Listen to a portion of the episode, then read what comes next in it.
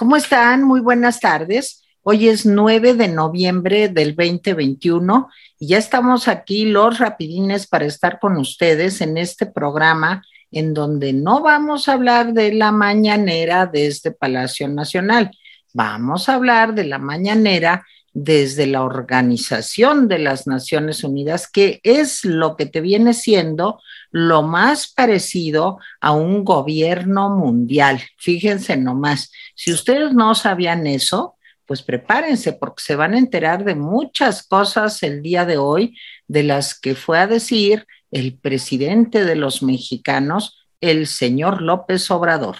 Yo soy Terevale, les doy la bienvenida a nombre de mis compañeros y amiguitos que pues no pudieron ir a Nueva York, ¿verdad? No pudimos estar ahí, nos invitaron, nos dijeron, pero pues digo, no saben, es que las bancas de Central Park para dormir son duras. Entonces, este, pues de ahí a llegar al Plaza o al Waldorf Astoria, pues digo, sí estaba caro, entonces no pudimos estar con ustedes desde allá, pero desde acá, aquí estamos, sí escuchamos todas las sabias palabras del señor presidente López Obrador. Hay una temperatura en este momento cálida, no solo por todo lo que ha pasado, sino porque tenemos 23 grados centígrados de temperatura. De veras que hace bastante calor ya en serio. En la mañana cerraron el aeropuerto porque había un banco de niebla y este, pues de veras hacía mucho frío, pero ya ahorita hace mucho calor porque así es la vida. Jaime Guerrero, ¿cómo está usted? Muy buenos días.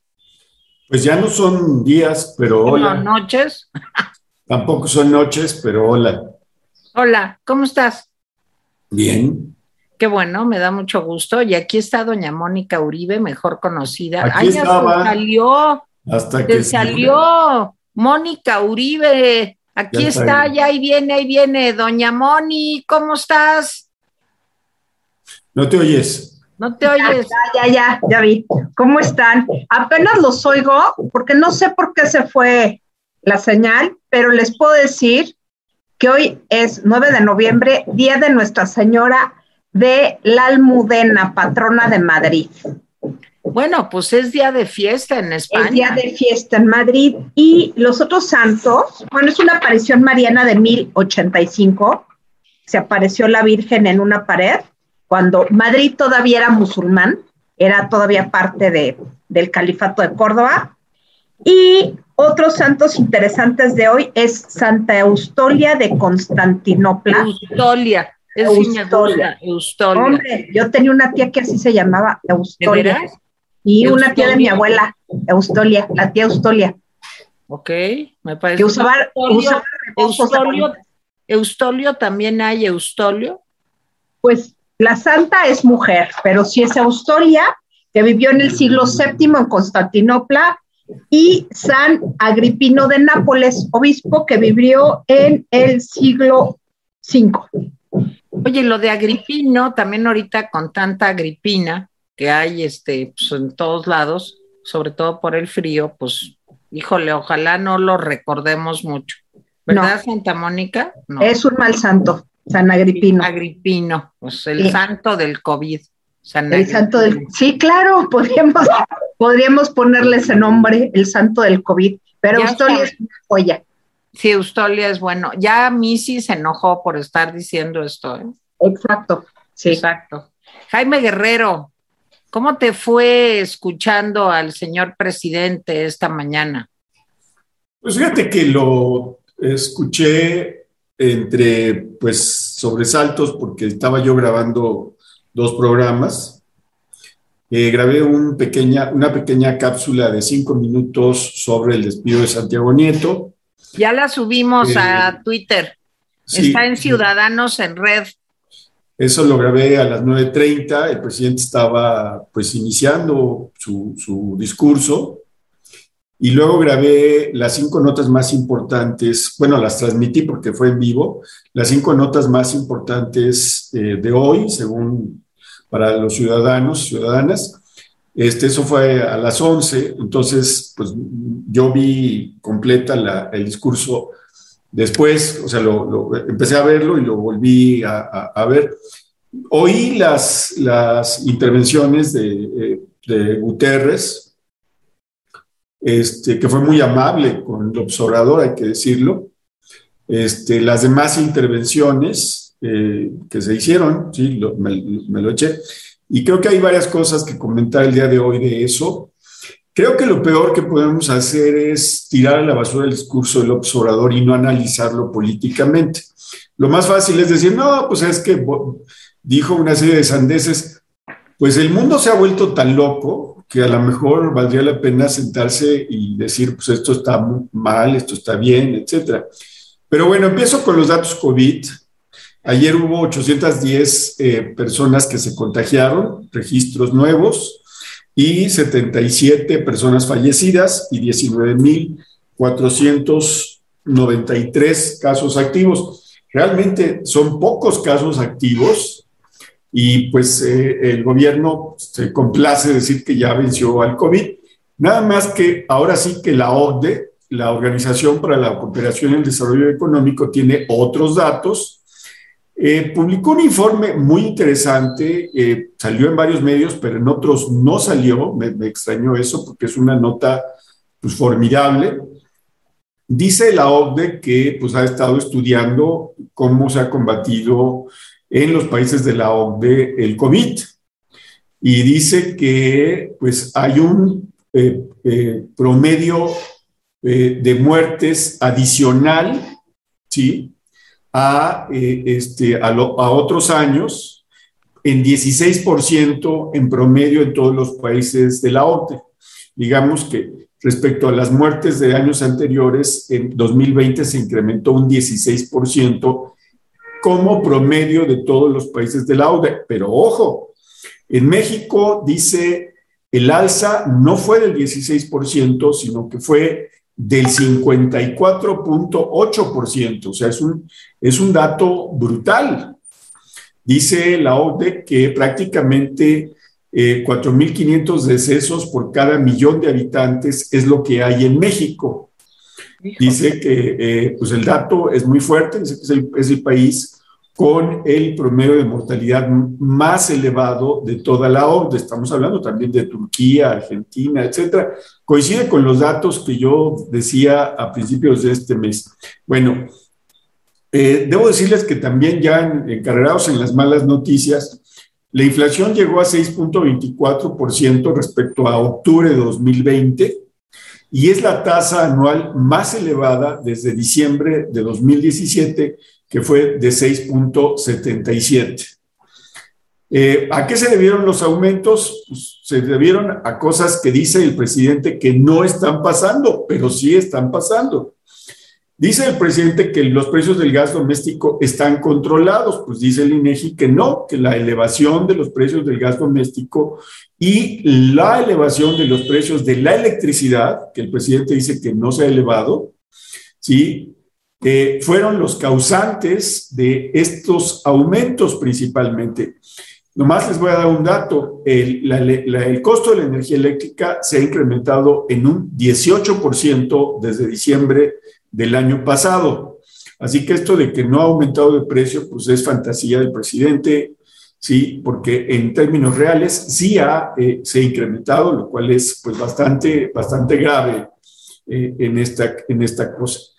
Eh, estábamos hablando antes del inicio del programa de eh, pues el, caso de la, de la boda eh, discreta que terminó en escándalo y terminó en renuncias, un par de renuncias para empezar.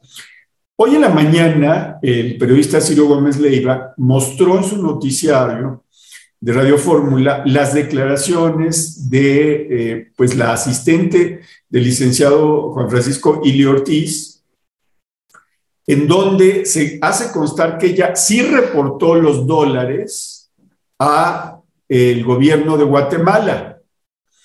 O sea, aquello de que pues revisaron y encontraron, pues es muy raro porque resulta que sí estaban, según eh, lo que mostró el periodista Ciro Leiva, eh, sí estaban pues claramente, eh, pues digamos, notificados. Y bueno, pues con esto, yo decía en la mañana, en, este pequeño eh, pues, comentario sobre, sobre la salida de Nieto, decía yo que pues todo huele a una guerra interna de Morena o fuego amigo, porque crece la idea de que Nieto cayó eh, pues por una filtración proveniente desde Morena, desde alguien de Morena. Hay muchas especulaciones. Ahorita Mónica eh, tiene información en ese sentido. En fin, yo nada más les comento que el epitafio de Santiago Nieto en la unidad de inteligencia financiera podría ser quien a filtraciones mata, a filtraciones muere. Porque recuerden que él fue titular de la Fiscalía Especializada para la Atención de los Delitos Electorales, pues poco más de dos años con Enrique Peña Nieto. Y pues lo defenestraron por dos razones. Primero, por su protagonismo y segundo, porque filtró información que no debería haber filtrado a los medios. Y en ese momento, nomás les voy a decir que tenía en sus manos dos casos fundamentales. Tenía en sus manos el caso de César Duarte, ex gobernador de Chihuahua, a quien le descubrieron que hizo pues, muchas tropelías eh, pues, electorales. Y el otro era la investigación. Él era el enlace en aquella época, en 2017, con el gobierno de Brasil en el caso Odebrecht, con todo y Emilio Lozoya. Entonces el señor pues hizo una serie de filtraciones allá en 2017 y bueno, pues eh, eh, Peña Nieto lo sacó de ahí, eh, pues ahí se juntó con López Obrador, eran amiguitos, digamos, de la misma causa, este, y resultó que ahora pues, las filtraciones lo mataron. Entonces ese puede ser el epitafio. Y bueno, pues este, resulta que Conmovió tanto a Joe Biden el discurso del presidente López Obrador en la ONU, que ya le dijo que pues, se vayan a tomar una chela la semana que viene, él, sí, Trudeau y, López Obrador, o sea, los tres amigos, este, allá seguramente en la Casa Blanca, para que hablen de cosas importantes. Entonces, pues, este, no, hablando en serio, yo no sé si fue esa la razón, pero bueno, pues ya dijo Biden que los invita. En fin, dejo la palabra a Mónica. Bueno, pues yo me voy a referir básicamente a dos temas. El primero, bueno, el discurso del presidente. Fue un discurso anticlimático muy previsible eh, que haya citado el presidente Roosevelt. Y evidentemente Roosevelt equivale a hablar del New Deal, después del, de, pues de la crisis financiera enorme de 1929, o sea, realmente el estado de bienestar y retomar aspectos pues de, una política económica de tipo keynesiano fue lo que pudo sacar en ese momento a, a, a, Estados Unidos de la enorme crisis financiera en la que estuvo en 1927 hasta 1932. Entonces, no es extraño que, de entrada haya citado a Roosevelt. De hecho, citó este, básicamente a Roosevelt, a Benito Juárez y a José María Morelos. ¿Qué tal? ¿Qué tal? Bueno, el discurso fue la Simón Bolívar. Ah, ya Simón Bolívar, se me fue, claro, Simón Bolívar. Pero aquí el tema interesante es, uno, fue como una sumatoria o un resumen de todo lo que ha dicho las mañaneras, o sea, no hubo una variación importante. Lo único que, las dos cosas que me parecieron resaltables del, del discurso, aparte de su tono moralino, que fue casi, casi una homilía, de decir, bueno, es que la única forma de, salir adelante siendo buenos y ese tipo de cosas, ¿no? Que ya nos la sabemos, aunque debió haber causado una impresión bastante extraña entre los presentes, porque no fue un discurso de un, de un líder político, de un jefe de Estado, sino fue como una cosa rara entre buenismo, homilía y buenos deseos. Ahora, dos temas. Uno, las vacunas el tema de las vacunas y la crítica a los laboratorios por haber distribuido y obviamente fabricado el 95% de las vacunas a nivel mundial. y eh, la victimización del mecanismo COVAX de la, de la ONU, que finalmente tendría que haber distribuido más del 5%, ¿no? Pero bueno, esta parte de, criticar a quienes poseen las patentes gracias a la investigación que han realizado, bueno, pues a él no le importa, ¿no? O sea, ¿cómo es posible que el conocimiento no tenga un costo? Tiene que ser gratis, ¿no? En su lógica, este, pues bastante chafa, por así decirlo, de, de cómo, se, cómo debe ser la investigación científica. Y por el otro lado, habló de un plan mundial de, bueno, un programa o plan mundial de fraternidad y bienestar por el cual todos los multimillonarios del mundo tendrían que aportar el 4% de sus ganancias para generar programas de apoyo directo a 750 millones de personas que viven en la extrema pobreza. Está complicado, ¿no? Hasta la simple idea de pensar cómo, cómo darle a 750 millones de personas, es decir, el 10% del mundo, porque más o menos ahí andamos en 7 mil millones de personas vivas en este mundo. Este, cómo hacerles llegar de manera directa en zonas de alta marginalidad donde probablemente no hay ni luz, ni teléfono, ni ningún servicio, ¿cómo hacerles llegar estos recursos directos? Y ahora, ¿cuál es el incentivo para que los más ricos del mundo, pues, den el 4% de, de sus ganancias. Claro, esto también lo ha dicho un poco el mismo presidente Biden, pero para los ricos norteamericanos que, que, paguen más impuestos para hacer una mayor distribución en gasto social, ¿no? O sea, la idea no es que sea muy nueva, el nombre sí es verdaderamente cursi, fraternidad y bienestar, ¿qué es eso? Y por el otro lado, eh, esa idea como de buenismo, de populismo buenista que, que planteó, pues realmente ya nos la sabemos, pero para el mundo no era algo conocido. O sea, quizá en las revistas de opinión como The Economist, Financial Times y todo este tipo de revistas que, que circulan en medio de grupos muy cerrados, pues sí saben quién es López Obrador y la clase de ideas bastante atávicas que tiene. Pero ya a un nivel más grande, digo, la presencia de, primeros ministros y jefes de Estado de otras latitudes que, que realmente no han de, digo, la, la, señora de Estonia, ¿qué de saber de México? Pues nada, nada. Entonces sí fue como, como un foro en donde pudo presentarse ante estos países que generalmente pues no aparecen tanto. Digo, sí estaba, eh, estaba Antonio Guterres, lógicamente, como, como secretario general de la ONU, pero en realidad este foro, aunque la ONU podría ser como el gobierno mundial, muy entre comillas, porque no, no lo es, pero sí un foro de intercambio de ideas en donde concurren la gran mayoría de los países del mundo, pues es un foro bastante menor comparado con el de la COP26 y la reunión del G20 de, Roma.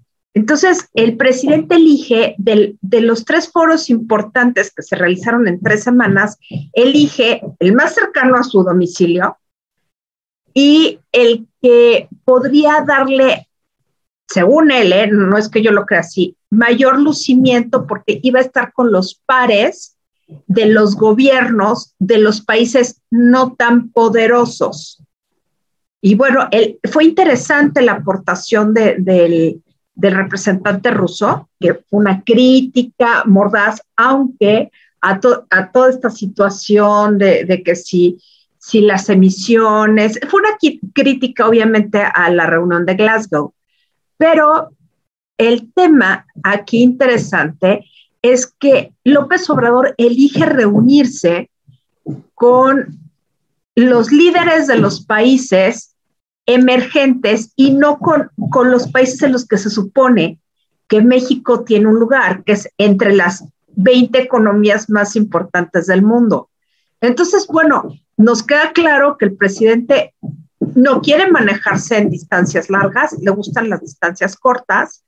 Y por el otro lado, eh, me gustaría resaltar el tema de la recepción por parte de, los paisanos mexicanos en Nueva York.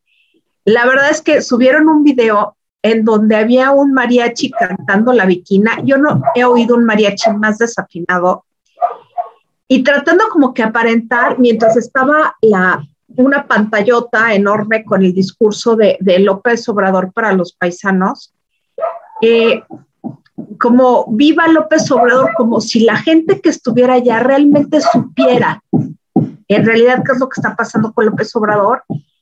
Y pues nuevamente el presidente alabó las remesas como, como motor de la economía, las remesas que ellos envían, y realmente pues no, no cambió nada, pues nada más que se paseó, que hubo amabilidad de parte del, del secretario general de la ONU, que estuvo en un ambiente controlado donde pudo él dar la palabra a los representantes de muchas naciones del mundo, pero en realidad, ¿qué, ¿qué, nos dice o qué nos cambia en México? Yo creo que nada, o en todo caso muy poco. En fin, aunque el mismo Biden haya dicho que vengan a tomar la chela a la Casa Blanca, ah, no creo que haya sido así como, como un cambio en, el, en la diplomacia mexicana.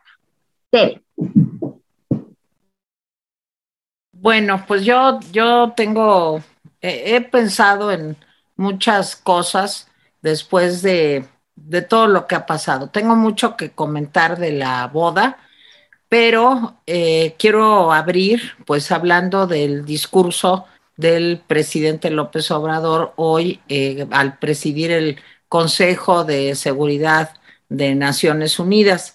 Fíjense que cuando estaba yo escuchándolo y dijo el presidente que la solución era dar apoyos directos y que era la única manera de terminar con la desigualdad, pues pensé en muchas cosas. Primero, qué cierto es que hay una enorme desigualdad en el mundo y creo que debería de ser el problema número uno a resolver en todo el planeta, no solamente la enorme desigualdad que hay en México, sino, como lo dijo López Obrador, el 1% de la población del mundo concentra, esto, este dato que les voy a dar no lo dijo, el 82% de la riqueza. O sea, sí, híjole, es un mundo muy desigual pero me parece que el presidente pues ha leído poco y lo que más me preocupa es que estos señores que se las dan pues de muy ilustrados como el embajador que se me fue ahorita el nombre,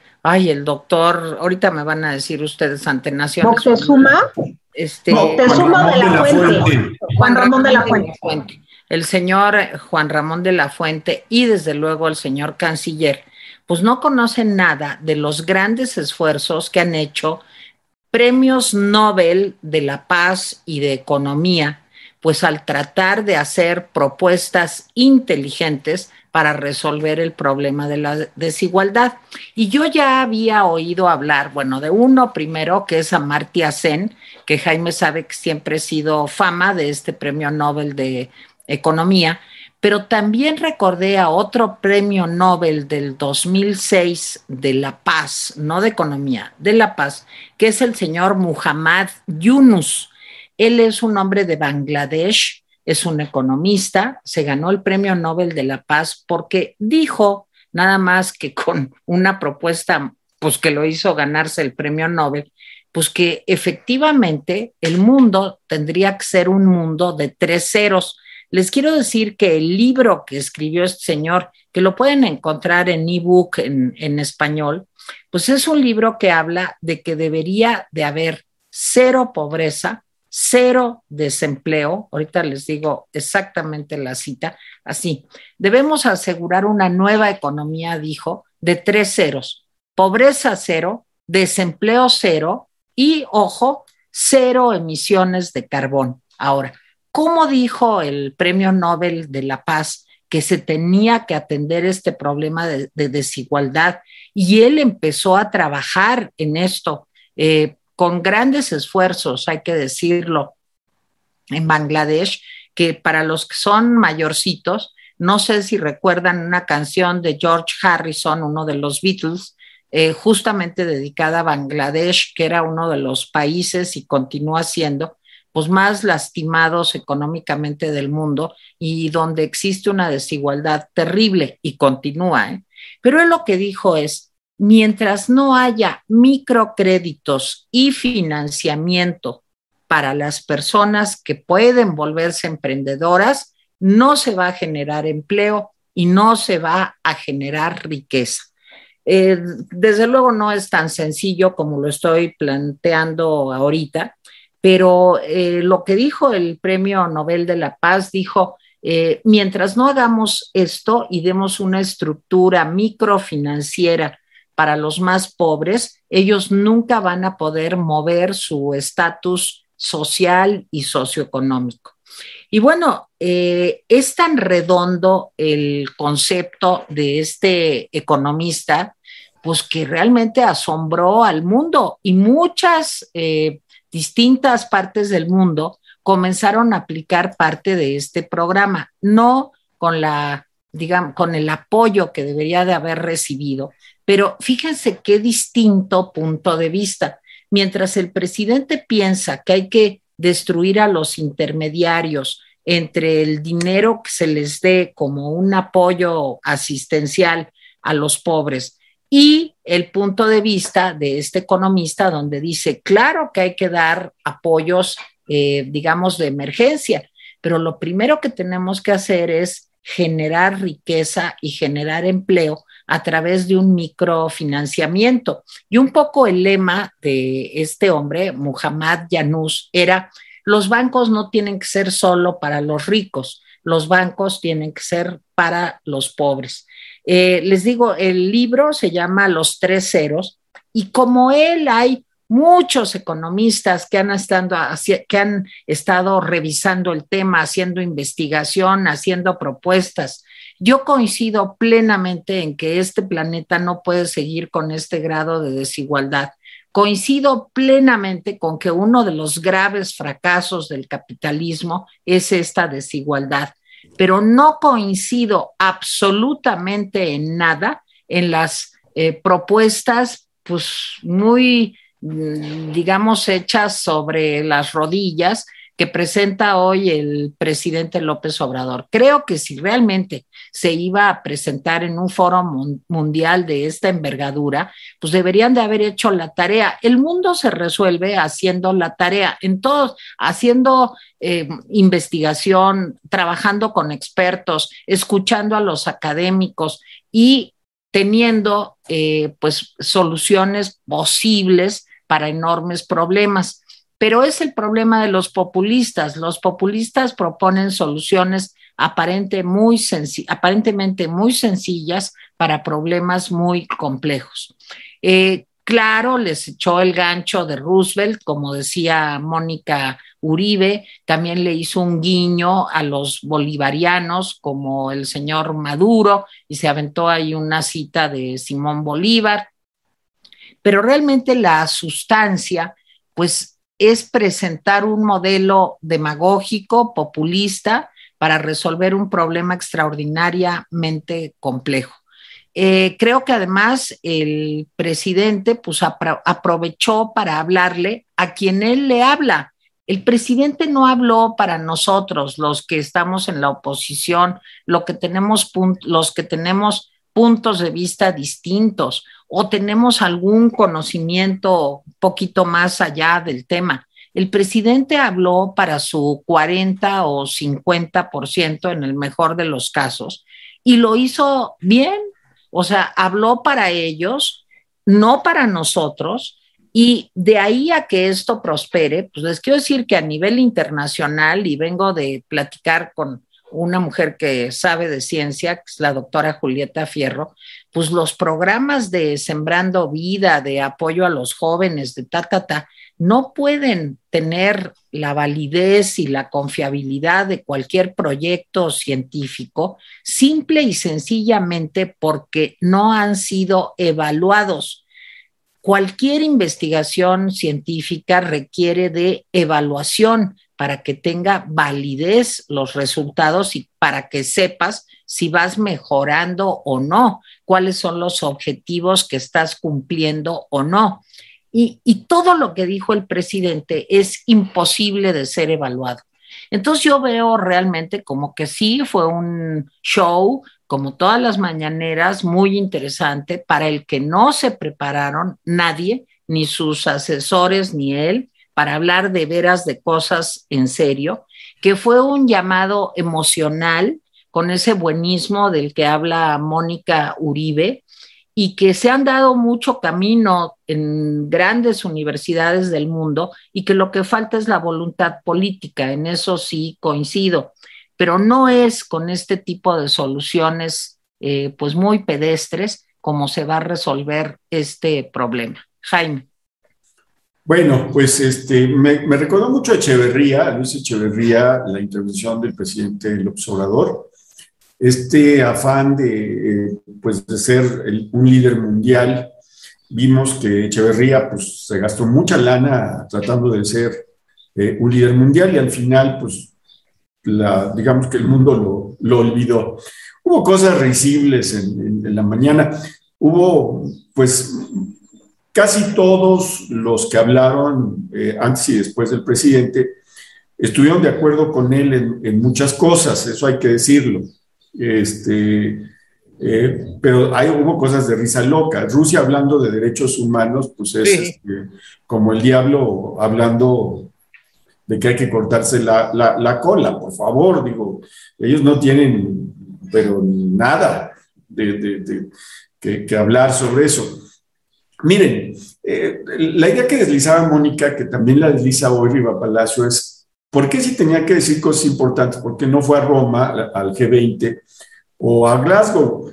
Pues yo les voy a decir por qué. Primero, en Glasgow, pues ya vieron que ganó el premio, el premio, el segundo lugar en el fósil del año, ¿no? Le dieron al observador, y lo digo en serio, 150 organizaciones medioambientales del mundo le dieron este, a Reino Unido el, fósil, el campeonato del fósil del año y el segundo lugar corresponde a México. Ya vieron que no solamente el Checo Pérez se subió al podio. Entonces, pues López Obrador no, no tenía nada que hacer en Glasgow, por favor. Y en Roma, pues iba a pasar desapercibido. Yo, a diferencia de Mónica y Riva Palacio, yo creo que escogió el foro en donde él podía ser la estrellita marinera porque era el que daba la palabra. ¿Sí?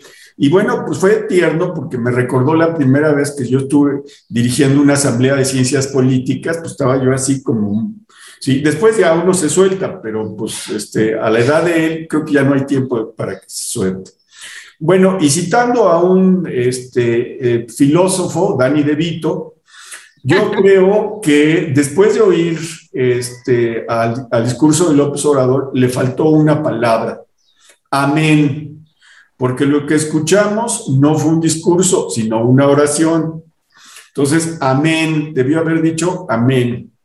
Miren, no fue el discurso ni más radical ni más memorable que se haya escuchado en la ONU, pero no fue un discurso para tirarlo a la basura. No es lo mismo que Amartya Sen o que pues, alguno de los eminentes economistas o ganadores del Premio Nobel de la Paz digan algo a que lo diga un presidente en el seno de la ONU. Tienen, tienen valores diferentes. Digo, si a esas vamos, pues vamos a descubrir que nadie ha dicho nada nuevo hace mucho tiempo, pero bueno, este, básicamente lo que el presidente fue a proponer es que el mundo se vuelva a México. Exacto. ¿sí? Que tenga programas iguales y que la ONU se convierta en un gobierno y que reparta tarjetas del bienestar entre los pobres del planeta. ¿Sí? Entonces, sí me parece que el discurso del presidente es eminentemente reduccionista, decir que la corrupción es eh, pues lo que eh, eh, la causa de todos los males, pues no. O sea, creo que la corrupción es una cosa espantosa a nivel mundial, pero no creo que sea la causa de todos los males del mundo. Porque eh, dice él que la corrupción en todas sus dimensiones, la política, la moral, la económica, la legal, la fiscal y la financiera, ¿sí? Le faltó la sexual, la corrupción sexual, porque seguramente también habrá para el presidente, ¿sí? Este, Nomás voy a decir una cosa, un poco retomando algunas ideas de Tere. Alguien podría decirle al presidente que en los países menos desiguales es en donde hay menos corrupción. Dinamarca, Finlandia, Suecia, etcétera, Nueva Zelanda. En esos países que son menos desiguales hay menos corrupción. Entonces, la conclusión que habría que sacar es que hay que atacar la desigualdad, es decir, darle derechos a la gente y darle recursos. Y hasta donde yo sé, la, desigualdad no se disminuye con apoyos asistenciales ni aquí, ni en China, ni en India. No se disminuye, se administra, que es lo que está haciendo el presidente López Obrador. el presidente López Obrador está administrando en México la pobreza como lo hizo Peña Nieto, como lo hizo Fox, como lo hizo Calderón, como lo hizo Cedillo, ¿sí? El mejor programa que ha habido desde 1988 para combatir la pobreza, lo que voy a decir, pues casi, casi va, va contra mis principios, pero es real, medido en términos objetivos. El mejor programa para combatir la, la pobreza fue Solidaridad de, Salinas de Gortari, por una razón, porque tenía un componente adicional al de la dotación de los recursos. Había una parte de infraestructura y había una parte de organización que la ONU ha estado recomendando una y otra y otra vez. Entonces, este, ahora, pues hay cosas que el presidente dice y tiene toda la razón. El, el, el asunto este de las vacunas COVAX fue un rotundo fracaso. Es un rotundo fracaso, o sea, no lo pudieron hacer. Las razones son muy claras, pero no la pudieron hacer porque no hubo la solidaridad y la habilidad de la ONU pues, para, para instrumentarlo. Hay que decirlo, COVAX es un fracaso. No porque lo diga López Obrador, sino porque lo ha dicho el mismo Guterres. COVAX fracasó. ¿Sí? Entonces, eso. Otra, la distribución de las vacunas es terrible, lo dijo el propio Guterres y estoy totalmente de acuerdo. No es un problema de patentes. Cuando tienes una pandemia mundial y sabes que si no atiendes con razón a toda la población, lo que sabes es que ahí donde no vacunes se puede gestar una mutación, una variación de alguna de las cepas que hay que haga inútiles las vacunas. Entonces, lo que tienes que hacer es pensar globalmente. Que el presidente dijo, no pensar globalmente, tiene toda la razón. Guterres también lo dijo, y no, no, no solamente Guterres.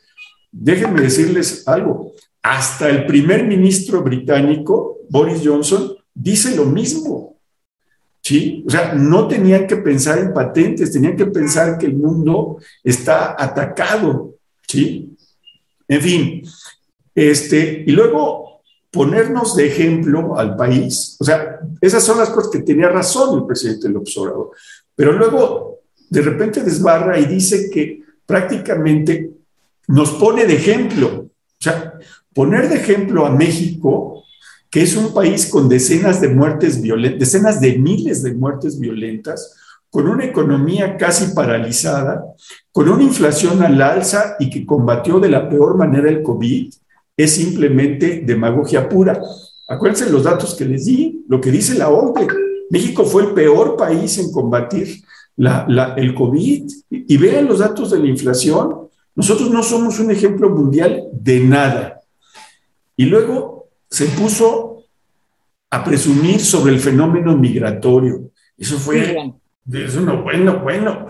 O sea, que, que ha enfrentado el fenómeno migratorio dice con acciones que no son coercitivas. Virgen, virgen. Entonces vimos, vimos alucinaciones porque lo que vimos fueron patadas, porrazos, aventones y prácticamente encarcelamientos.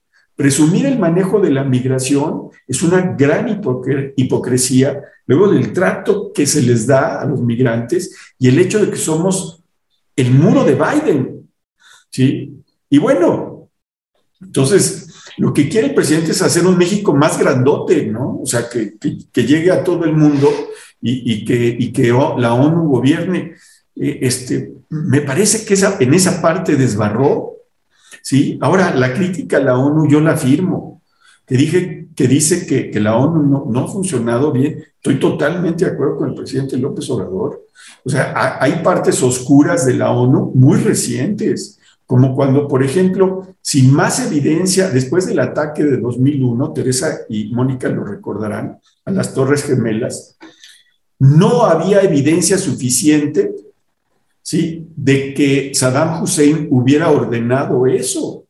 Es más, había toda la evidencia de que no lo había hecho. Y sin embargo, la ONU avaló ¿sí? el bombardeo sobre ese país.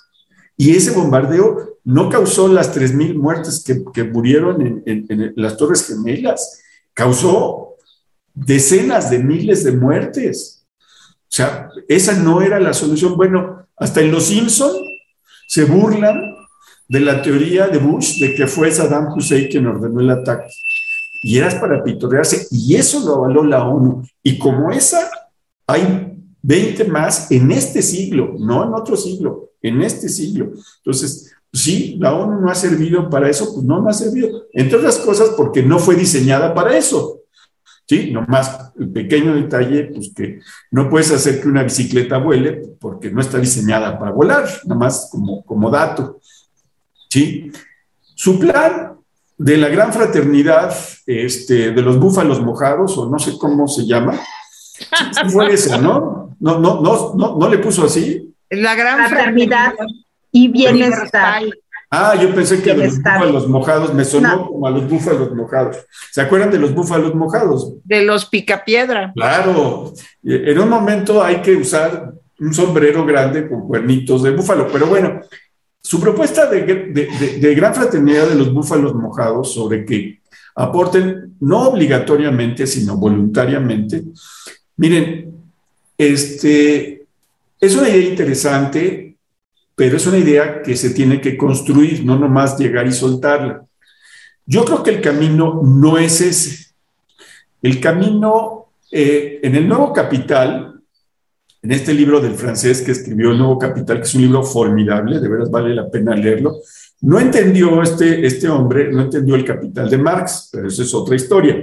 Pero en este nuevo capital, él propone que haya una serie de impuestos que vayan a mejorar el esquema productivo este, del tercer mundo. No está mal pensado.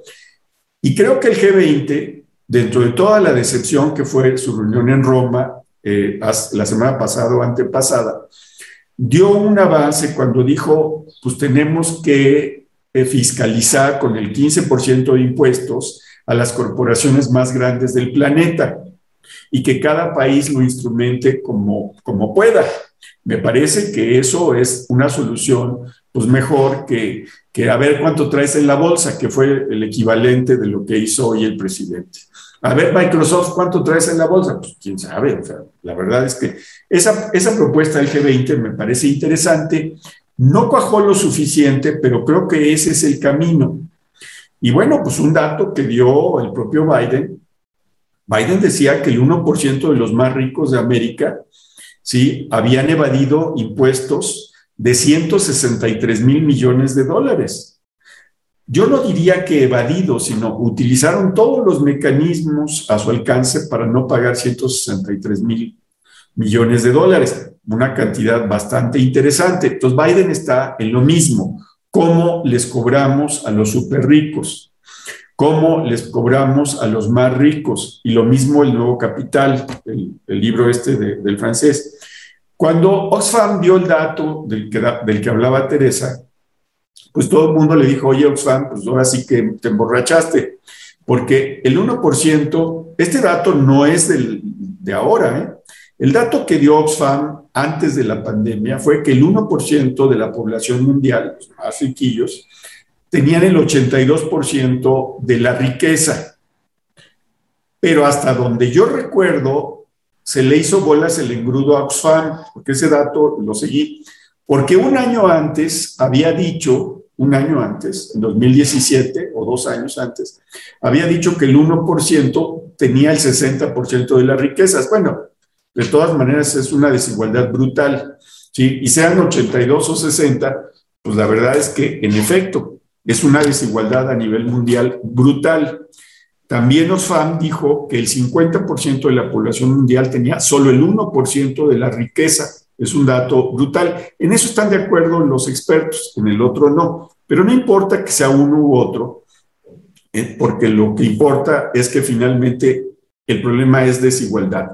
Y creo que el problema de la desigualdad, el camino que hay que seguir no es el de la gran fraternidad de los búfalos mojados, sino en efecto eh, ver por la parte fiscal eh, cómo puede cobrársele a las ganancias, ¿sí? Y que esas ganancias tengan una mejor erogación para crear, para crear este, puestos de trabajo bien pagados y no programas asistenciales que todo lo que van a hacer es este, pues, simplemente administrar la pobreza. Y mientras, uno, mientras a nivel mundial este, van a esperar las tarjetas del bienestar. Ya te imaginas, los africanos, los asiáticos, los latinoamericanos van a esperar su tarjeta del bienestar, que les va a hacer llegar el, F, el Fondo Monetario Internacional, el Banco Mundial, este, que es maravilloso. No, yo sí creo que, que, que el presidente hizo un buen diagnóstico, ¿sí? Bueno, digamos un, un diagnóstico adecuado, y revuelte pache, como decía mi abuelo, a la hora de hacer las propuestas, porque lo que hizo, insisto, debió haber terminado con amén. Y ya. Mónica. Bueno, después del amén de Jaime, este, que, no era oración, era humilía, es un poco distinto el concepto. Eh, el tema es que efectivamente el presidente sí ha hecho un buen diagnóstico, un diagnóstico apegado a las condiciones reales, pero muy ideologizado. Es decir, el tema, como bien dijo Tere, está relacionado con la desigualdad, no tanto con la corrupción.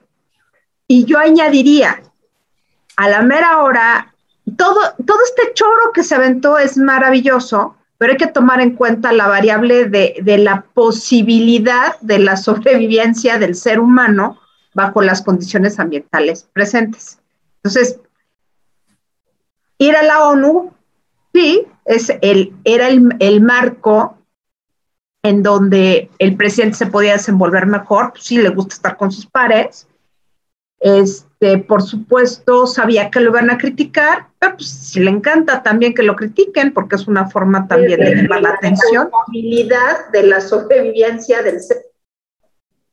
Pero aquí hay un tema también importante y es desde dónde hablas. ¿Hablas desde el éxito o hablas desde el fracaso?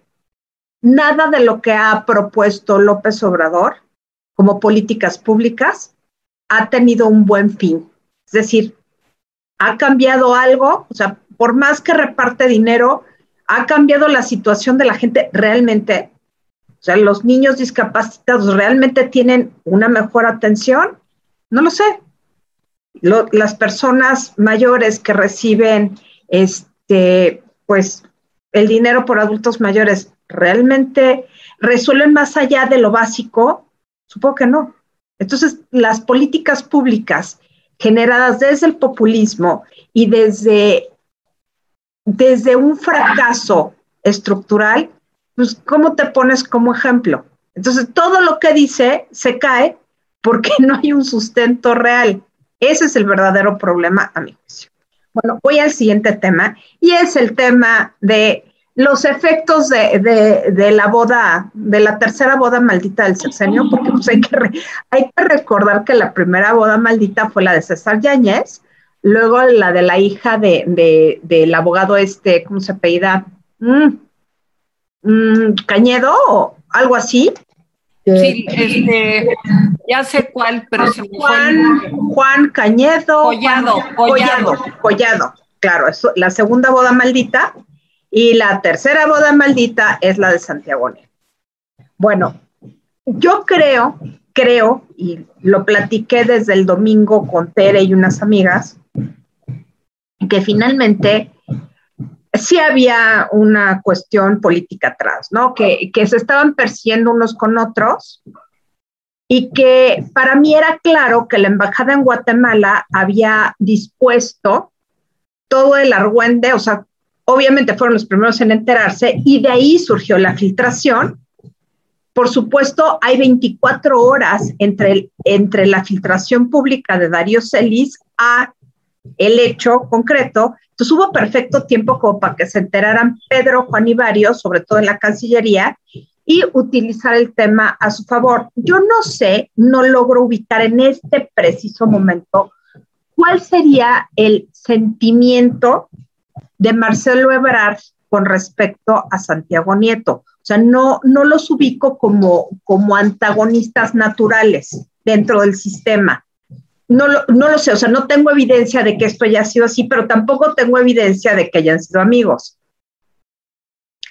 Lo que sí creo es que eh, todo fue una comedia de enredos, pues por el error cósmico de, declarar el dinero en México y no declararlo en, Guatemala. O sea, ¿cuál era el, el, sentido? ¿Por qué declarar en México y no declarar en Guatemala? Me parece muy absurdo. Pero en todo caso, los efectos, ayer, pues en la tarde, noche, ya bastante noche, de pronto nos cayó la noticia de que Santiago Nieto renunciaba y que era sustituido por un personaje pues un personaje de, de, altos vuelos, o sea, con una carrera política impresionante, porque hay que reconocer que Pablo Gómez ha estado como actor, si no principal, sí conocido del sistema, al menos, al menos conocido del sistema desde la reforma política de 1977, cuando él era parte del Partido Mexicano Socialista. Es decir, es la, es la verdad, Pablo Gómez es de la verdadera izquierda, de la izquierda que se forja en la Facultad de Economía de la UNAM en la década de los 60 y que coincidió con buena parte de la clase política. Bueno, ahora que Jaime hablaba del salinismo, evidentemente Pablo Gómez relativamente coincidió con toda esta camada de economistas como Manuel Camacho, Emilio Lozoya Talman, gracias, y Carlos Salinas de Gortari. O sea, coincidieron, a fuerza coincidieron en la Facultad de Economía. Unos se fueron para la, todos fueron alumnos de Ifigenia Martínez, eso es un hecho. Entonces, es la, es la misma camada, por así decirlo, se conocen, se conocen desde los 60, pero nadie sabe que Pablo Gómez sepa algo de política impositiva y de persecución de, contribuyentes morosos. ¿O realmente Pablo Gómez sabe algo sobre eh, lavado de dinero y ese tipo de cosas? Tengo mis recochinas dudas. O sea, no es idóneo para el cargo desde ese punto de vista. Lo que sí es que conoce a todo mundo y eso sí creo que pueda tener expedientes eh, o conocimiento o, o qué sé yo sobre buena parte de actores políticos y empresariales. Eso sí lo puedo creer. Ahora, ¿tiene el apoyo de López Obrador? Probablemente, pero no creo que tenga toda la confianza por una razón muy sencilla.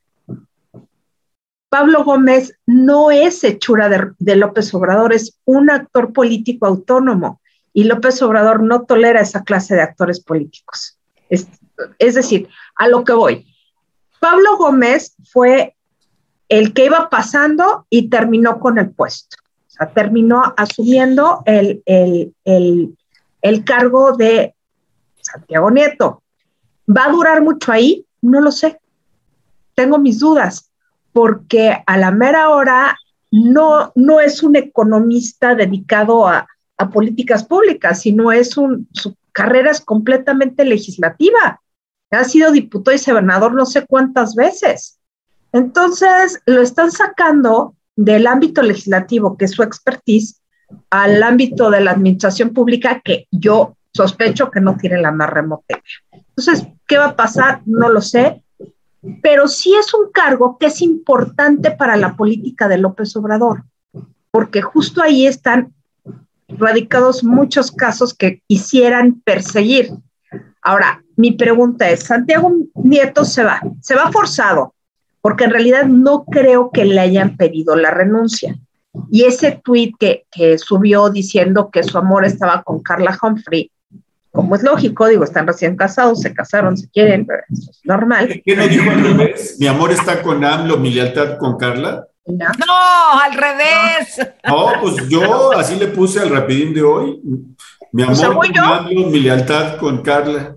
Pues según yo, la mera neta es que no, como que sí quiere a Carla, pero que su lealtad está con López Obrador. Entonces el punto, el punto es que, eh, o una de dos, o se sabe que, que, ayer en la mañana sabe que fue defenestrado y recibió un mensaje para que renunciara, o de plano este, piensa volver con bombo y platillo, como a diferencia de César Yáñez, que sí regresó, pero muy de mediado, muy demeritado, y Santiago Nieto piensa regresar. Ahora, Santiago Nieto es un personaje muy especial porque van dos presidentes que lo corren por alguna razón misteriosa.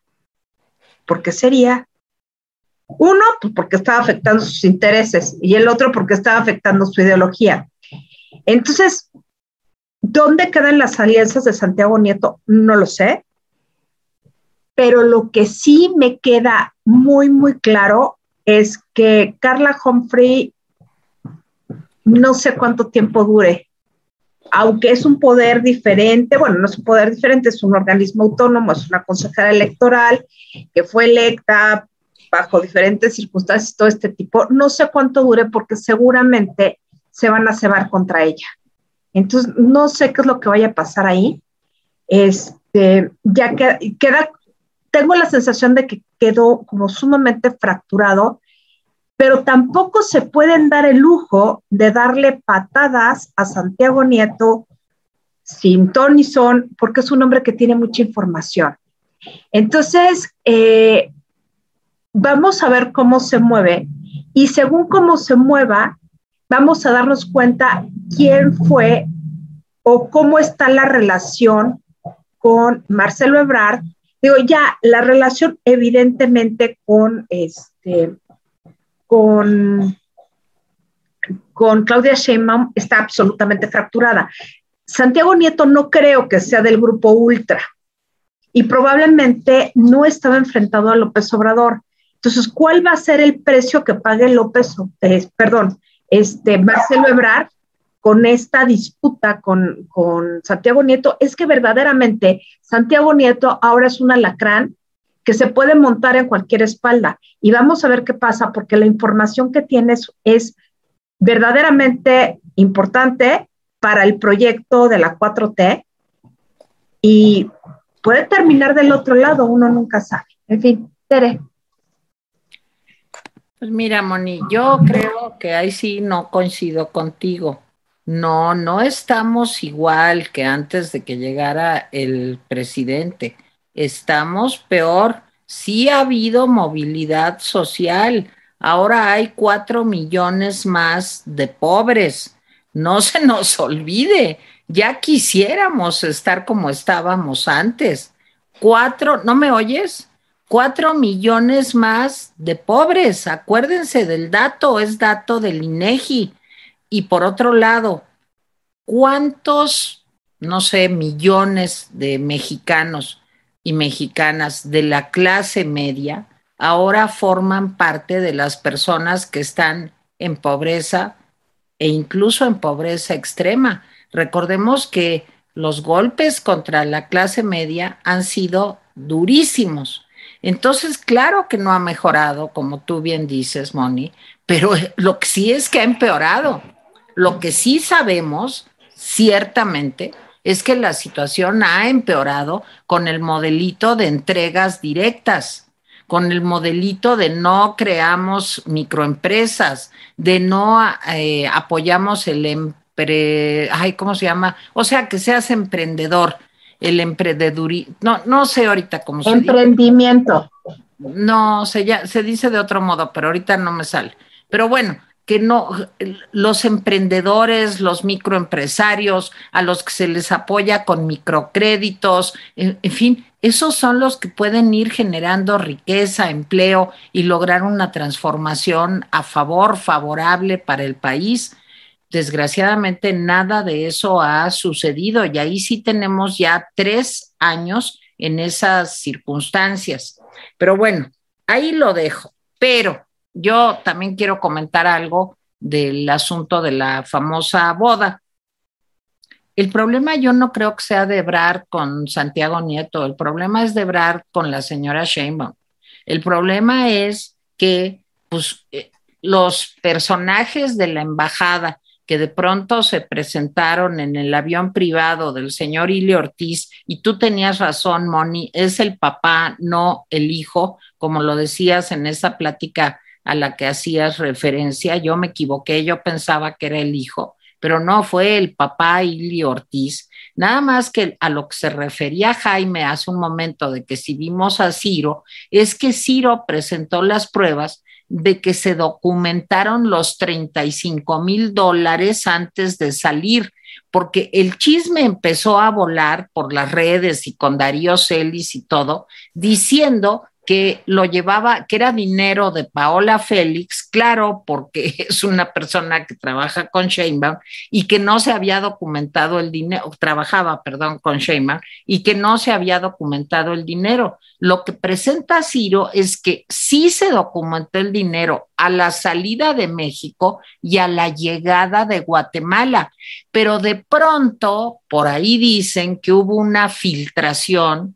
Eh, primero para que fueran al avión mm, gente de la embajada. Ahora, ¿la embajada de quién depende? Pues de la Cancillería. ¿Y quién está en la Cancillería? Pues el señor Marcelo Ebrard.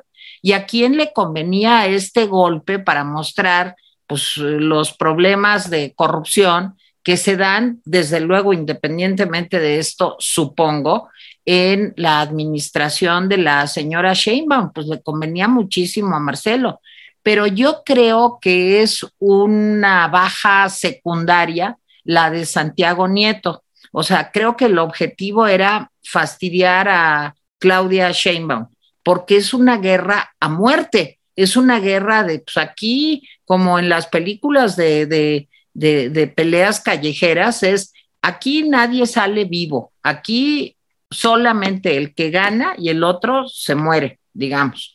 Y en eso estamos. Y esto por culpa de un destape súper tempranero que hizo el presidente, porque faltando todavía dos años y, medio para el proceso electoral, ¿cómo es posible que ahorita ya se estén dando con todo a costa de trabajar por el bien de todos en una situación tan complicada como la que estamos viviendo. Ahora, voy a repetir algo que dijo Jaime ayer y creo que tiene toda la razón. El presidente y la señora Sheinbaum bien que sabían de la boda del señor Santiago Nieto y Carlita. Claro que lo sabían. No iban a ir, pues porque no iban a ir, pero pues este, el presidente tenía que saber pues que este, había invitados, que habían invitado a todo el gabinete, que este, pues la cosa iba a ser rumbosa. Mi, el pecado que yo veo de Santiago Nieto, de Paola Félix y de Carla Humphrey es que no se dan cuenta en qué modelo de país vivimos.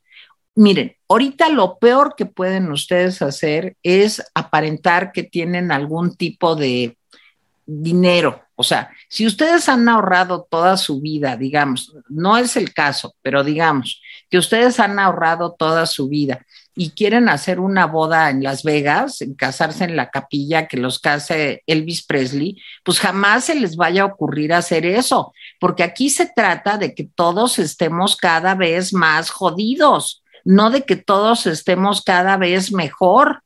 Bueno, ahora resulta que porque estas gentes van a Antigua, claro, uno es funcionario público, la otra es consejera, pero porque hacen una boda, y lo dije desde ayer, este, pues ya es, son, qué malos son, está prohibido entonces hacer fiestas de cuántas personas, cuánto está permitido gastar por invitado. O sea, ya pongámonos de acuerdo, lo que no hicieron ellos es seguir las reglas del juego eso, ese es el gran pecado que cometieron y ponerse en medio, pues de Godzilla contra la cosa, o no sé cómo se llama, Hay una, ¿no? De Godzilla que lucha, ah, es Godzilla contra King Kong. Eso es lo que estamos viendo, Godzilla contra King Kong. Y Monreal está a un ladito, pues nomás esperando a ver cómo se destrozan. Pero en el fondo es eso. Pero yo quiero terminar mi participación hoy con una frase célebre de el presidente López Obrador, que dice así, ya después de que fueron los señores, pues no sé, ayer había como 30 en el aeropuerto y un mariachi ahí eh, extraño, y, hoy que estaban oyéndolo, pues que habría 50 personas o 60, se ve que sí armaron más o menos ahí la cosa para que no se viera tan desangelado. Y entonces el presidente dijo, voy a regresar a Estados Unidos porque yo estoy comprometido con ustedes y no les voy a fallar voy a hablar con el presidente Biden, que ha actuado, o escuchen, de manera muy respetuosa, como también lo hizo el presidente Trump. Han actuado de manera muy respetuosa con los migrantes y él no les va a fallar. Bueno, ¿en qué mundo vivimos, de veras? ¿En qué mundo vivimos de la simulación? Y repito, puros hipócritas, puros hipócritas. De eso se trata esto. Jaime. Bueno, bueno, bueno. Este, en fin, bueno, no más decir que Pablo Gómez tiene eh, pues el perfil que el presidente busca. 99% de lealtad y 1% de capacidad. Respecto si lo va a hacer bien o no lo va a hacer bien, pues yo creo que todo estalinista tiene en su corazoncito un pequeño Beria y que, me entienda, que me entienda, que me tenga que entender. Claro, tiene un pequeño veria. Entonces, pues yo no creo. Yo quiero hablar de eh, dos temas personales. Hablando de la tarjeta de bienestar mundial, ayer fui a recoger mi tarjeta de bienestar. Déjenme comentarles cómo fue. Nomás me tardé dos horas y media en un galerón donde no tenías ni 10 centímetros de separación con otras personas todos éramos adultos mayores, ni 10 centímetros, ¿sí? Sí, este, en donde, imagínense estar, eh, pues, sentados, eh, pues, no sé, unos 300, 400 personas mayores, ¿sí? Eh, sin sana distancia, eso sí, pues cubrebocas todos, porque pues todos teníamos miedo, ¿sí? Este, en donde te dan una botellita de agua, para que aguantes. Pero además tuvimos que disfrutar dos choros a cargo de pues, funcionarios de la 4T, uno del gobierno federal y otro de Claudia Sheinbaum. ¿sí? Los dos dijeron muy amablemente que el presidente López Obrador y Claudia Sheinbaum nos mandaban saludos. es la primera vez que me mandan saludos, pero bueno, dejemos eso que todo esto se debía a la entereza, la fuerza y no sé qué más del presidente López Obrador y de la doctora Claudia Sheinbaum, por supuesto. Enfatizaron mucho los dos nombres. Y que eh, pues había gente que había dicho que esto iba a fracasar, la, la pensión universal para los adultos mayores, pero que estaba siendo un éxito. Es decir, violaron flagrantemente la ley porque hicieron proselitismo político. Y les voy a decir una cosa, es absurdo hacer eso en una época en que el COVID, en cualquier época, en cualquier época es absurdo, pero en esta época es más absurdo y puede ser más grave, porque les voy a decir una cosa, para lo que hicimos, te podían haber mandado la tarjeta del bienestar por correo que era lo más lógico, sí, y lo mejor. Pero mandarla por correo impediría que te trataran de hacer clientela. Entonces te tratan de hacer clientela. Bueno, esa fue la experiencia terrible, ¿sí? Me parece, este, yo estaba deseando que me pasaran el micrófono porque lo estaban pasando para que agradecía. Yo dije, ahorita les parto su Mauser. Ay, qué bueno que no, qué bueno que no.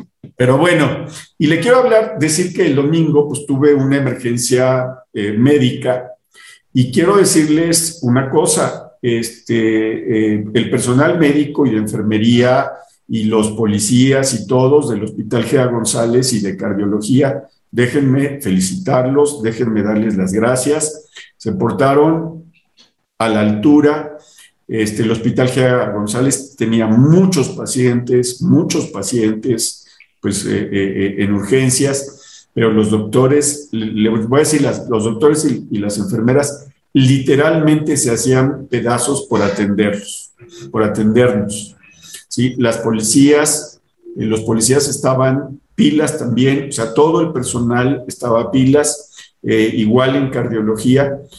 Lo que no me gustó es que el personal médico está y, y de enfermería están trabajando en condiciones infames. ¿sí? Ahí es donde se ve que la política hacia el sistema de salud del presidente López Obrador los, nos está afectando a todos. ¿sí? Se arreglan como pueden.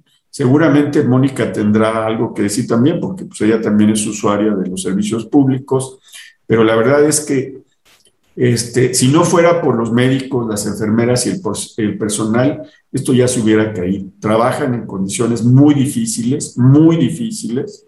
¿sí? Mis felicitaciones y mi agradecimiento para con ellos. Yo ya terminé, si no tienen nada que decir. Y no hay equipo, ¿no, Jaime? Sí, faltan todo, falta todo. Mire, faltan suplementos para los equipos. Ir a cardiología y que no se pueda sacar un estudio que deberían hacer y que te tengan que mandar al GEA González para, porque ahí sí se puede hacer una, este, ¿cómo se llama? Tomografía. Una tomografía. La verdad es que no se vale, ¿eh? no se vale. No se vale que un hospital tan bueno como cardiología no tenga tomógrafos para poder sacar ese, ese estudio y tenga que mandar a otros hospitales saturados. Pero yo sí le doy las gracias al personal, se portó eh, pues de primera, ¿sí? Y creo que gracias a ellos sigue, y de muchos más, sigue funcionando el sistema de salud. Bueno, si no tiene nada que decir, voy a leer comentarios. Carlos López dice, ¿qué pasó, mi rapidines? Resultados eran Lovers de Closet, a un montón de lugares comunes que citó el bulto, le llaman un buen diagnóstico, les desconozco. Pues sí, pues desconozcan, desconozcanos, pero sí fue un buen diagnóstico bueno, este, nada elaborado, ¿eh? O sea, digo, pues para ver que las condiciones de la mitad de la población o más en México son realmente de una pobreza enorme, pues eso no se necesita nada más que salir pero, a la calle pero, pero el diagnóstico coincide con el diagnóstico que ha hecho la ONU, o sea, eso es, la ONU ha dicho, esto, esto no se puede. En fin, Álvaro Guerra Nava, menos mal que no salió con su chiste de que en Nueva York pastaban los búfalos, mientras en México descubríamos el átomo y viajábamos en el tiempo. Sí. Es cierto. Antonio Rodríguez Montalvo, en efecto, es el señor de los sueños guajiros, un bulto que vive en el pasado. Ahí nos quiere llevar nuevamente. A ver, ¿qué más? Pues no, a ver, tengo, tengo otros y tengo otros. A ver. Esencias de Mujer, hola Rapidines, muy buenas tardes. Un saludo desde Coyoacán. Por participación de López y hay una ratita orador, ponen en tendencia un corrupto en la ONU. JBD Valetine, aguas amigos, desde el 2020 les venimos diciendo que la revocación de mandato es un fraude y solo Obrador quiere armar su lista para encarcelar opositores y expropiar propiedades. Aguas. Marina Rodríguez, lo peor de lo peor ayudando a López con su plan de destruir a México. Maribel Pinedo, vean la cápsula de Marco Levario, describe de cuerpo entero quién es Pablo Gómez. Graphic 1316, con todo, doña Tere, soy su fan, me gusta que sea ruda con el doble K. CR, buenas tardes, rapidines. ¿Creen que estos videos no se pueden ver en otros países? Porque en la ONU se dijeron cosas como si no se supiera que las cosas suceden de otra forma. Pues sí, Sí, sí, Pero sí se ven, les quiero decir que muchas de las personas que nos escriben están en Europa, en Gran Bretaña, en Francia, en fin, en Estados Unidos, hay de todas partes del mundo. Muchas gracias. Verónica Yerdi Torres dice sus programas clientelares, pero ¿cómo le aplauden a AMLO? Ah, sí, eso es lo que vi ayer, o sea, los discursos proselitistas y violatorios de la ley, pero le aplaudo. Hay gente que le aplaude, sin duda. Arturo Rojas, el jefe de lucha contra el lavado de dinero de México, renuncia en medio de un escándalo. Nota de AP. Pues es, es una nota fuerte, ¿eh? fuerte. Isabel Llamas, ¿Qué opinión les merece nuestro deshonroso segundo lugar, Fossil of the Day Award? Ha de estar feliz el loco de Palacio, para ese chiflado mitómano todo está bien. Y la violencia, par, tenemos que hacer algo. Pues sí, les decía yo que era el, el fósil del año, ¿no? Sí, Fernando Vargas Díaz, a los únicos a los que no les afecta la inflación es al presidente, su familia y a todos los parásitos del gobierno de Morena. Al pueblo nos está yendo como en feria. Bueno, es que hoy, hoy se dio a conocer este, pues que volvió a subir el nivel de inflación y el 11 de noviembre va a haber otra reunión del Banco de México cuyo principal trabajo, les comento, es controlar la inflación, pues para hacer un pronóstico, porque a lo mejor todo esto de que a lo mejor crecíamos un poquito más y pues a lo mejor todo se lo lleva el tren por la inflación. Sí, yo, yo abrí hoy el programa con ese dato y en las cinco de Ciudadanos en Red yo menciono los datos de la inflación y por qué puede ser, eh, pues como dice Teresa, un balde de agua fría sobre eh, la recuperación Marta Treviña, el título tendría que haber sido Mi reino por un amor. Sí, eso decía Gaby, pero no quiso Jaime, pero debería de haber sido ese. Mi, mi, reino por un amor. Sí. Eloísa Yakov, no, no, no escuché el discurso, habló sobre las niñas violadas, no, o tampoco fue a tratar ese tema ahí, pues no, no fue a tratar ese tema ahí. Alex Escamilla, lo bueno que la vacuna patria ya salió y por eso andamos criticando la ajena. Chío Martínez, yo también traté de escuchar al pseudopresidente, claro, como penitencia, pero no aguanté mucho porque desde su postura física, todo agachado e insignificante, dije, guácala. Álvaro Guerra Nava, yo escuché un rato al vomitivo del bulto y las intervenciones de Kenia, China, Noruega e India. No aguanté más. Este, María Chaparro, solo le faltó decir al presidente que los apoyos directos que propuso den los países ricos sean a través de sus bancos del bienestar más. Pues sí, Sí. RSB, TT5, no, a mí lo que me dio risa es que propusiera que el FMI y el Banco Mundial, me los imaginé repartiendo tarjetas del bienestar. directo, ¿eh? Directo. sí, sí, claro, claro, claro, claro. Bolas afuera del Fondo Monetario Internacional. Bueno, RSB 775. ¿Y quién va a administrar el fondo del 4%? ¿Pío? Anda. La familia López Obrador lo va a administrar, primos, hermanos. La familia Burrón, la familia Burrón López Obrador. No, no, si la familia Burrón, la familia Burrón es honrada, menos Borola. Pero todo. Borola. Sí, Borola podría administrarlo, pero bueno. ¿Cómo se llama la señora que le daban contratos de 300 millones de pesos? Este. La prima. No, la prima. Felipa, Felipa. Felipa. Gelipa, Gelipa. Gelipa. Gelipa. Obrador. Obrador era. Y era Obrador, no era López, era Obrador. Amelia Aguilera Garza, corto, corto, largo, largo, llegó la Miss México linda y buena a hablar en la ONU. María Fernández, muy buen comentario. Mónica López va al foro menos importante, demuestra el pavor que tiene a presentarse a, foros serios. Pues este es un foro serio, lo que pasa es que en los otros pues, no era estrellita y aquí sí porque era el que me daba la palabra. Como buen narciso. ¿Mandé? Como buen narciso. Sí, claro, pues, en el G20 hubiera pasado desapercibido. Totalmente. Y en Glasgow, pues le hubieran hecho más críticas que, alabanzas. Aquí, pues era perfecto. Por eso escogió este. Esther Maranti, a Obrador le gusta moverse en lugares donde se siente seguro con los de su nivel o más abajo para no sentirse menos. Eloisa Yakov, Tere, tú lo dijiste, inteligentes, ¿dónde vas a creer que de esa cosa puede andar un pensamiento congruente?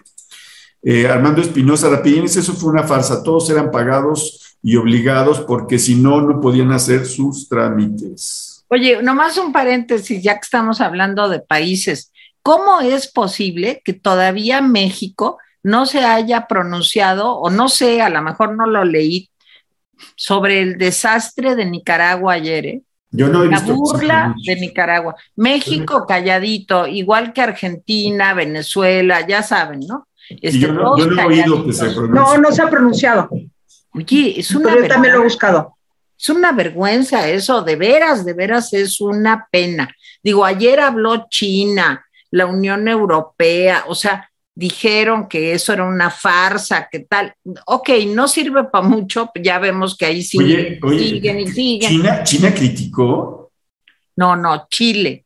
Ah, no, yo dije China, ahora sí. No, no, no, Chile, Chile. no, Chile sí, Pero se quedan calladitos y pues así ahí vamos de muertitos. Es que son cuates, Teresa, pues ¿qué quería? Pues, son compadres, pues digo, entre los compadres, ya, vieron lo que puso Félix Salgado Macedonio por la salida de Santiago Nieto, ¿no? No. Sí. Se alegró mucho. se alegró. Maravilloso, que, que por fin, sí, y que, ¿por qué? Contra ella, más bien, es contra, contra Carla. Alegrándose del escándalo, porque dice que Carla fue la que lo sacó. Y le contestó en un Twitter, Carla. Que no es cierto, ¿eh? no es, ese Twitter no es de ella, ya, o ah, sea, en, ah, redes ya apareció que no es de ella. Ah, bueno, pues interesante. Se me, hizo, se me hizo fuerte que ella se metiera a una pelea tan barata. Sí. bueno, José Luis Acosta dice, así es, Moniquita, de pronto escuchaba el tono de la película El mártir del Calvario con Enrique Vidal con respecto al discurso mañanero. Araceli Sena Juárez, creo que son muy malas noticias el que el presidente haya tenido éxito en esta visita, pero sí, pero sí me queda claro que las personas que no viven en este momento en México no deben opinar. Pero ¿cuál éxito? De veras, ¿cuál éxito? Yo no lo veo por ningún lado. Él habló para su mitad y ya. Pues no, eh, bueno, pues se cumplieron las normas protocolarias, ¿no? O sea, él habló, este, Guterres lo trató bien, todos los demás lo trataron bien, pues fue un evento común y corriente de las Naciones Unidas. O sea, no hay, no hubo fracaso, no hubo éxito, pues simplemente porque no había cómo, pues. Sí. así de simple. Déjenme decirles que hasta Echeverría tenía más éxitos que, que López Obrador. ¿Sí? Digo, como, porque era, tenía mejor discurso, tenía más alcance, tenía más visión. Más cerebrito, por favor. E-, era igual de, demagógico, pues. Igual de populista, pero era más inteligente. Tenía, más capacidad. Más culto. Sí. Eh, Alfonso Rivera, sí, bueno, tampoco, Guterres tampoco le iba a decir, ¿y qué pasó con esto? ¿Y qué pasó? Pues no, no es el papel de Guterres, sí, sí, ni de nadie, ¿eh? En, la ONU todo es lenguaje terso. No, es el papel de nosotros. El papel de nosotros es decirle qué pasó con esto, qué pasó con es. Y el papel de los mexicanos que viven allá y que pueden opinar, yo sí creo que deben opinar, porque hubo también gente opositora que le estuvo gritando, le estuvo gritando, no nos representas. ¿Sí? Y fueron poquitos, pues sí, fueron poquitos, como también fueron poquitos los que lo apoyaron, digamos, ¿no? Bueno, ya vámonos. Alfonso Rivera, lo de Santiago Nieto ya estaba fríamente calculado. Fue su chivo expiatorio y le salió perfecto. Tuvo dos chivos en lugar de uno. Bueno, un chivo y una chiva. José Luis Acosta, saludos de la modelo. Yo no creo eso. Yo lo que dice Tere, que fue una baja, digamos. Pues Mónica también el sábado platicábamos de eso, ¿verdad, Mónica? Pero creo que fue una baja pues, inocente, digamos. Se lo llevaron entre las patitas. Se lo llevaron entre las patas, es un hecho. José Luis Acosta, saludos de la modelo. Lo que yo entendí del comentario de Ciro es que sí se declaró el dinero aquí en México, pero no al llegar a Guatemala. No, también se declaró allá. Sí, sí, sí, yo también entendí que se declaró en Guatemala. Así es. Rocío Gerber, puedo apostar que quienes escuchamos sus choros fuimos quienes no estamos con él. Maribel Pineda, bien por los mexicanos valientes que se manifestaron afuera de la ONU pidiendo justicia por línea 12. De acuerdo. Rosario Herrera González, me resistí a ver el discurso del inquilino de Palacio, pero creo que debería para tener la información al respecto. ¿Saben si está en YouTube? Sí, sí está. Camila Blanes, Ah, que hoy fue a la ONU, pensé que era una de sus mañaneras. Sí, yo también. Fue una mañanera, digamos, claro. Sí, sí. Carlos López, ¿qué pasó, mi rapidín? Bla, bla, bla. Este ya, ya nos, nos está. Bueno, esos fueron todos los comentarios. Les damos las gracias. Gracias, Mónica. Gracias, Teresa. Nos vemos mañana. Nos vemos mañana. Nos vemos el lunes. Adiós.